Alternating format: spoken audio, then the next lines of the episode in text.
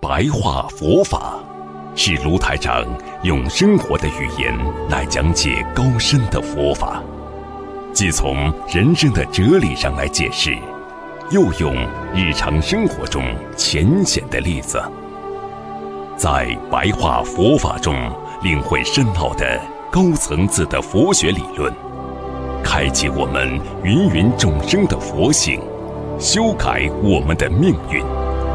请收看卢台长的白话佛法。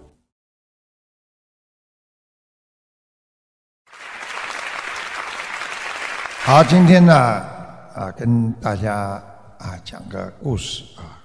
那么人的一生啊，实际上呢，啊，在很多的故事当中啊，都会啊有所解释。我们人的一生啊，是功过相杂的。就是因为又做了很多善事，然后呢又做了很多的恶事，叫功过相杂。那么每个人为什么会有悲欢离合和苦乐？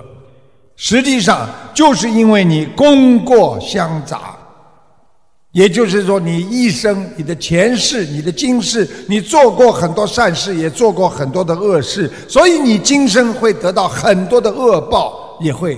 得到很多的快乐，啊，功过不能抵的，都是你自己所造诸恶业和诸善业的果报，啊，并非只是一种因缘，而是各种业缘的集聚，啊，善缘呐，恶缘呐，哎呀，嫉妒缘呐，哎呀，有些人啊，就是喜欢嫉妒别人，那么他嫉妒缘。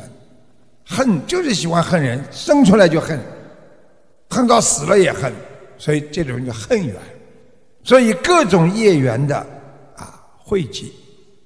这里有个故事啊，一时就是当时啊，佛在舍卫城啊，当时呢，舍卫城呢由圣光国王掌管，鹿野园由梵师国王执政。就是两个国家，这个两个国家呢，因一些矛盾呢，就开始呢交兵作战，双方呢伤亡惨重，两个国家呢善缘越来越少。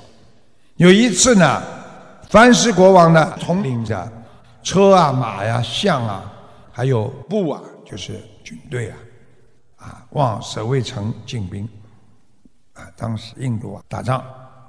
在康丹河边呢安营扎寨，啊，刚刚扎寨不久呢，圣光国王呢就闻讯，啊，知道了，哎呦，他们过来了，要打了，马上就率领着精兵前往迎敌，啊，那么双方呢势力相当，差不多，打得难舍难分的，啊，一直僵持不下。此时呢，范氏国王的王妃呀。生下了一个非常端庄的女孩，王宫上下鼓乐齐鸣庆贺，啊，这个王女的降生。圣光国王得知此事之后呢，心想了：哎，我们与凡国啊交战这么久，前景呢也不乐观呢，啊，因为我们两方都是进退两难呐，因为差不多嘛。倒不如借这个女孩子呢，我们来和亲啊，这个缓解两国的关系，啊啊，如此决定之后呢，他们就派特使呢到梵师国前去求婚，啊，祈求梵师国王将刚生下的王女许配给圣光国王做王妃，啊，现在大家知道王妃了吗？对不对？就是过去古时候啦，只要你生出来，他就可以许配给别人的。过去呢，在古时候呢，还有一种呢，叫指腹为婚，还没生出来了，就止住这个孕妇的肚子，就说：如果今天这孩子生出来了，是男的就娶我的女儿；如果是女的，就嫁给我的儿子，就叫指腹为婚都有。那么生出来是个女的，而且是王女，他就说要配给的这个圣光国王。那个凡是国王知道了圣光国王的心意之后呢，他也有台阶了，正好找个啊台阶下。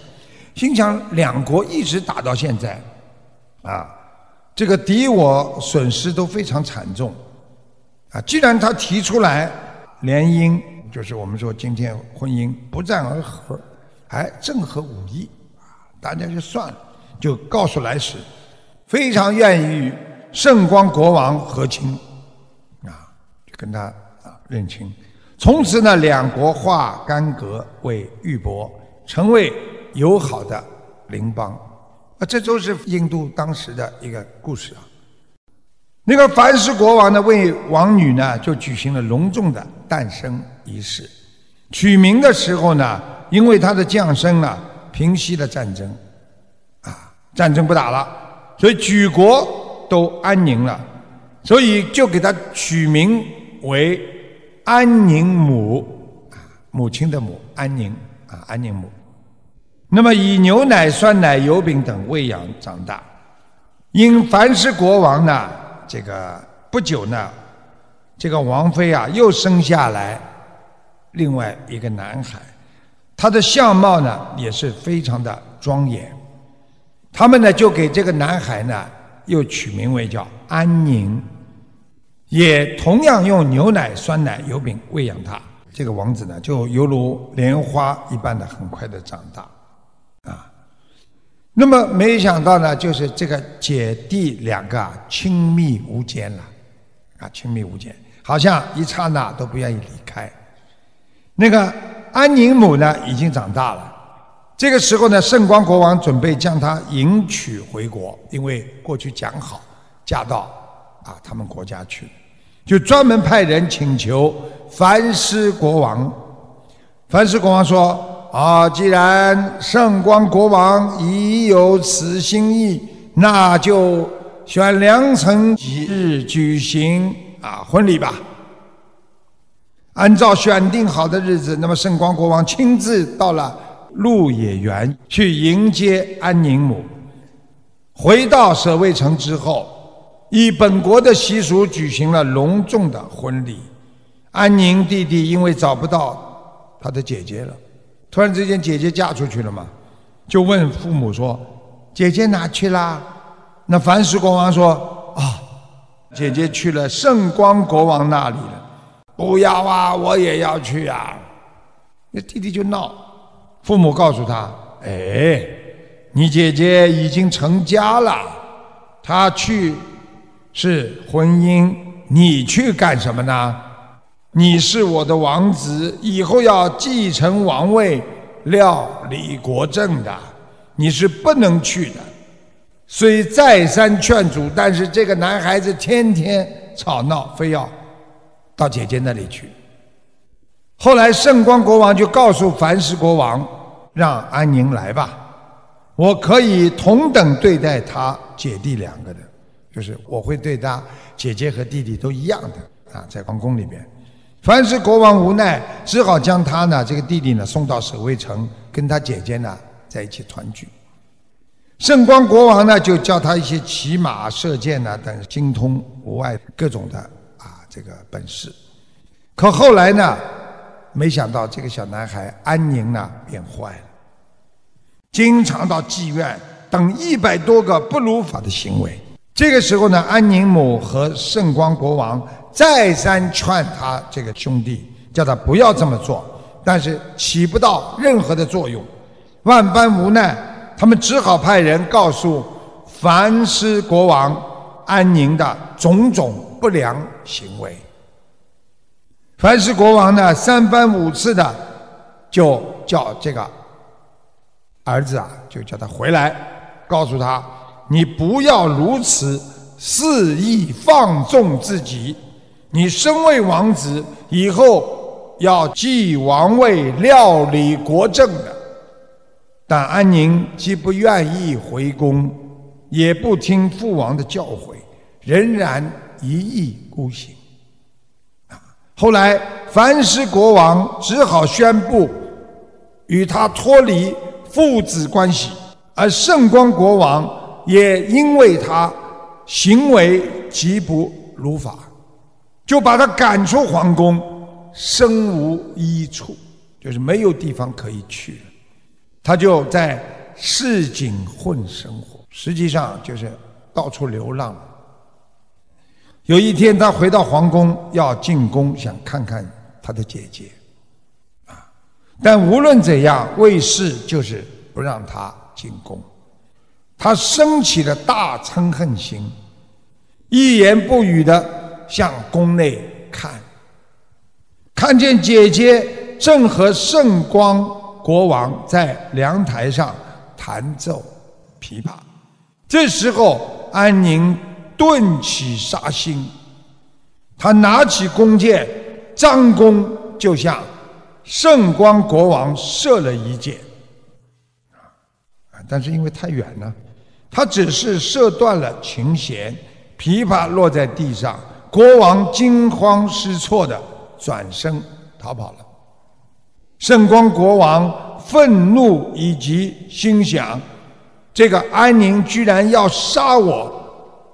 我真该马上把他杀了，但他毕竟是梵师国王的王子啊，杀掉他恐梵师国王不悦。他想了一想，应该在法庭上判案定罪，给他处以死刑。圣光国有一个规定，小辩论就是他们国内有辩论会啊。其实就是一种召集大家开会啊，吹两个海螺集中，所以过去的国家很小的啦，啊，一个邦一个邦，现在讲起来一个邦。大辩论呢，不但要吹海螺，还要击大鼓，啊，打鼓，呃，咚咚咚啊。当时呢，国王就命手下的人吹海螺、击大鼓，集中。守卫城的大臣和所有的官员都要把安宁带来与国王辩论，实际上就是判刑之前，像现在讲起有个答辩，啊，很多的老百姓都来了，安宁呢最后输了，啊，因为他犯了一百多条法律，按照当时本国的规矩给他的。脖子上戴了一种花环，只要这种花环戴在脖子上，就表示已经被判极刑，就是要死刑。再交给啊刽子手，让凶手们呢带着去游街。这时候呢，安宁才觉得自己的行为不如法，啊，升起极大的后悔心。他独自哀嚎：“这个世界上有谁能来救救我呀？啊，救救我！啊，那个时候他才知道要死了，很痛苦。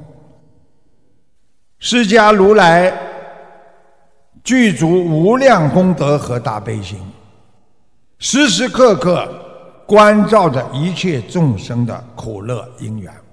那佛陀很好玩的。”佛陀经常，你看佛陀坐在那里，啊，打坐。实际上，他就是因为佛陀可以观世界嘛，经常看见有各种各样事情的发生，他能够看到苦乐因缘为什么会这样，啊，所以佛陀对众生的悲心啊，是刹那间都不会离开的。所以大家学佛的人要知道，你只要求佛、求菩萨。求我们观世音菩萨，求我们伟大的佛陀，求所有的菩萨，菩萨的大慈悲心是刹那都没有离开过我们的啦。所以大家要学会求菩萨了。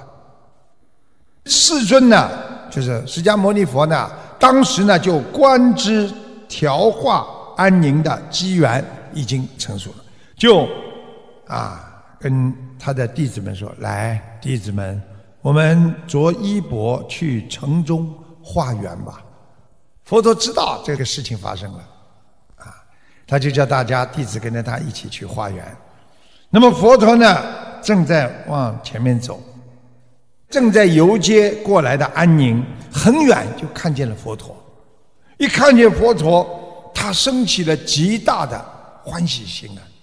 所以我们看见法师啊，要升起欢喜心的，因为有法师的地方，就像看见师傅一样，有师傅来的地方会有喜事，会有好的正能量来的，特别开心。然后呢，立即上前恭敬顶礼，祈求世尊。他就跪在那里说：“啊，慈悲的佛陀呀，能否再给我一次生命啊？请您救救我吧！我也是一时糊涂。”世尊非常慈悲，他就对那些啊刽子手们说：“你们不要杀他，放了他吧。”佛陀就说这个话，佛陀很慈悲啊。那些凶手们呢，为难的对世尊说：“呃，请佛陀您想一想，我们都没有两个头，如果有两个头，我们可以放他。那现在我们放了他了，我们的头就没了。”世尊就告诉凶手们：“好，我去见国王，在我没有见到国王前，请你们不要杀害他。好，好，好，好，那我们等你。”师尊啊，找到了圣光国王，说：“大国王，请您放了那个罪犯吧，不要杀他了。”具信心的圣光国王，因为当时的国王啊，都对佛陀特别的尊敬，他们就说：“世尊呐，他犯了很多罪呀，理应处死啊！啊，但是如果您能赦受他。”呃，他也愿意出家，那我们就呃放了他。世尊答应国王说：“好，那我就赦受他。”因为过去啊，在印度古国啊，啊，这个对佛、对佛法的尊敬那是非常非常啊那大的。只要出家了，所以过去说出家可以免死罪嘛，就这个道理。因为出家了，你就不在人间生活了，啊，是这样。之后呢，世尊呢，啊，就将他带回金堂，替他剃度，并啊这个受戒传法，啊，没想到呢，安宁呢自己也是非常的精进修持，因为缘分到了，而且很快呢灭尽了三界轮回的烦恼。这里面有个灭尽了三界轮回的烦恼，就是说想通想明白了，他只要做十善业，永不再做恶事，他就免除三界轮回。这个时候他就证得了阿罗汉果位。这个时候呢，很多的比丘啊，佛陀边上的比丘啊，他的弟子啊，就问了：，呃，世尊，安宁太子做了种种不如法的行为，临行时。是世尊，你救了他，呃，度他出家，并使他证得了罗汉果。呃，请为吾等宣说呃前后因缘吧。啊，是啊，佛陀啊，说说前后因缘吧。世尊就告诉诸比丘说：啊，诸位比丘，不但今世我救了他，度他出家获证啊罗汉果位。而且前世我也曾经救过他，使他得到了四禅五通啊！哦，佛陀，你赶快告诉我们，在很早以前，印度鹿野园有位苍启国王，在他的国中有一个恶人，做了很多不如法的行为，后来准备把他处以极刑。凶手正准备杀他的时候，他心生恐惧，祈求呼喊救命。当时鹿野园附近有一位大仙人，具足五种神通，见到他非常可怜，很想救他。恶人见了大仙人，就恭敬顶礼，祈求救命。啊，仙人呐，你救救我呀！仙人就让凶手把他放了，别杀他。那些凶手就是执法手，就说了：“呃 呃，大仙人呐，我们又没有两个头，现在我们不杀他，哼，我们办不到啊。仙人想去跟国王商量，就叮嘱凶手说：“在我没有找到昌启国王前，你们不要杀他。”凶手们就答应了。仙人就找到国王求情，国王说：“啊，如果不杀他，你就必须带他出家。”仙人答应，就把这个恶人带到了森林当中，对他传授教言。他依教修行，得了四禅五通。啊，那么在这里呢？跟大家做个解释，很多人前世有神通的，今世不一定有。大家听懂吗？你前世有神通，今世不一定有的，啊啊，因为胎藏所蔽，就是隐蔽的蔽，胎藏，因为投胎了之后转世了嘛。像安宁前世，他虽然得了四禅五通。但是他今生被绑起来游街的时候，他就根本不可能显示出他前世的那个四禅五通。啊，世尊告诉比丘们，比丘们，当时的仙人就是现正菩提的我，啊，就佛陀当时就是大仙人，恶人即今安宁太子。啊昌启国王就是今天的圣光国王，以前是在他临行时，我救了他。佛陀说他救了他，使他修得四禅五通。现在也是在他临行时，我救了他，啊，佛陀救了他，使他证得了究竟涅槃的罗汉果位。啊那么很多的比丘就问了：呃，请问世尊呐，那他有何因缘安宁？他今生转世到富贵的王亲国戚家里，啊，身相庄严了，佛令得度了，他又能出家获证罗汉果位了，啊，佛陀，您愿为演说前后因缘吧？哎，佛陀啊，告诉我们吧，世尊。复告曰：“此乃前世的愿力，在贤劫人寿两万岁，就是时间吧，就是一个历史时间吧。人天导师如来正等觉迦摄佛出世的时候，有一位僧众的十世缘，一生为僧众做事辛勤劳作，临终时他发愿。”我一生出家，为僧众做事。虽然我没有得到什么功德和境界，愿以此善根，将来在释迦佛出世的时候，令佛欢喜，出家灭尽三界烦恼，获证阿罗汉的果位。这位执事员比丘。就是现在的安宁王子，因其发愿力成熟故，今生在我教法下令我欢喜，出家灭尽三界烦恼，获证阿罗汉果。这个故事就是告诉我们，我们每一个人的成功，每一个人对菩萨的缘分。都是有根有缘的，所以每一个人学佛不是今生的，都是自己多少世多少生的。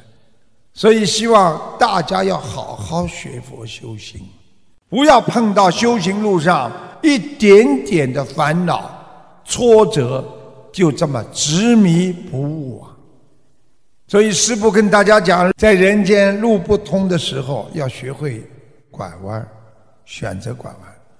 有的时候修行修到不快的时候，要学会要看淡它，啊，不要这么重，过了就可以了，改了就好了。有的时候在人间，你的感情渐渐的、慢慢的淡的时候、远的时候、离你去的时候，你要学会选择随缘。有一些事情在人间多承担一点，挺一挺，可能就过去了。啊，有些害你的人，你咬咬牙，可能慢慢的就忘记了；有一些苦，笑一笑，他就笑过了，笑了就过了，苦了就过了。啊，所以修行人的一颗心，有时候伤一伤。你会变得更加的坚强，坎坎坷坷的人生路，坦坦然然的随缘行。所以得意的时候，我们学佛人要学会看淡；失意的时候，我们学佛人要学会看开。千万不要过于的执着自己的某一个观点，啊，而使自己在人间。背上沉重的包袱和业障，所以我们经常说呢，个人业障自己背，所以不要去背上业障，学会勤修苦练，学佛缘呢，啊，学习佛的缘分要勤修苦练，啊，修成无上正等心，希望大家一定要好好的。想通想明白，一世修成才是我们真正回天的愿。